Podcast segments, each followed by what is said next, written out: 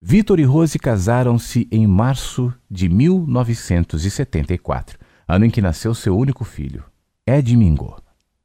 Pouco depois do casamento, Rose conseguiu um tempo de licença no hospital e aproveitou para dedicar-se ao marido, à gravidez, à nova vida que estavam construindo.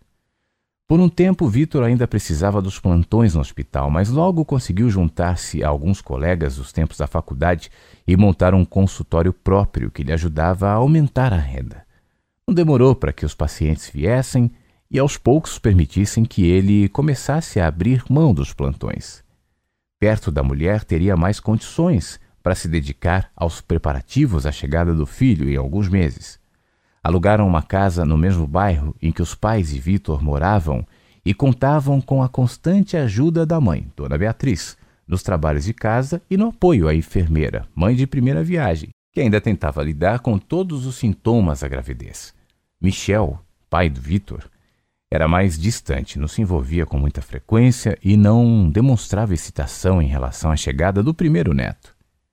Ele e Rose se respeitavam, conversavam de vez em quando, mas não havia nenhuma relação mais próxima de sogro e nora, de amigos, de quem faz parte da mesma família e passa a dividir as mesmas expectativas.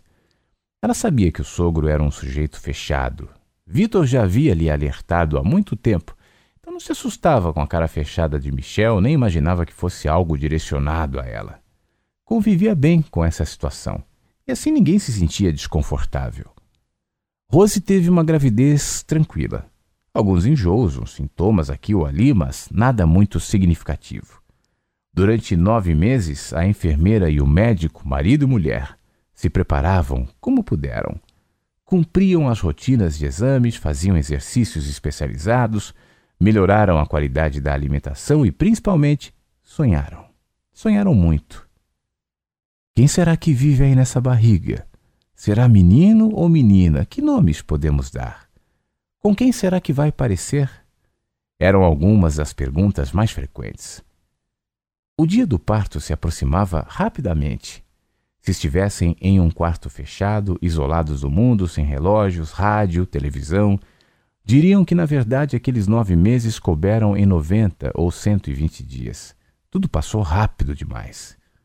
De repente saltaram de dois colegas tomando café na mesa da lanchonete do hospital para marido e mulher às vésperas do nascimento de seu primeiro filho.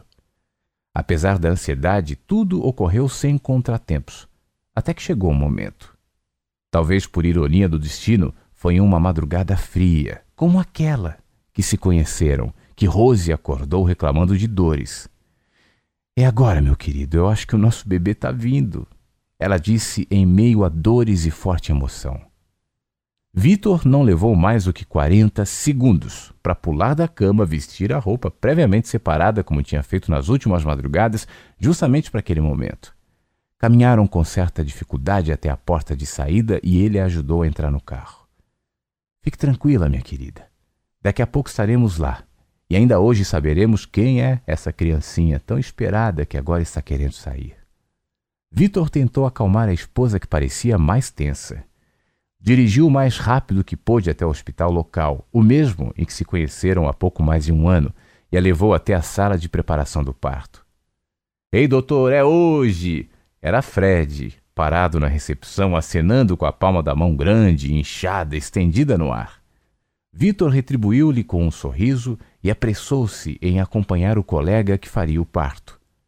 Quando soube da gravidez, Vitor ficou feliz em pensar que faria o parto do próprio filho, mas, depois aconselhado por colegas e pela própria esposa, temeu que a emoção em demasia lhe atrapalhasse.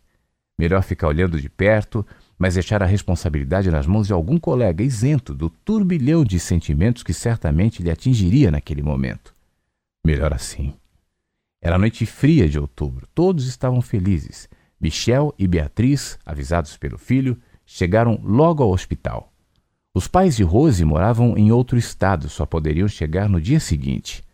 Foram horas de espera e angústia até que um médico sorridente aparece e avisa: Parabéns a todos, um lindo menino acaba de chegar a essa família.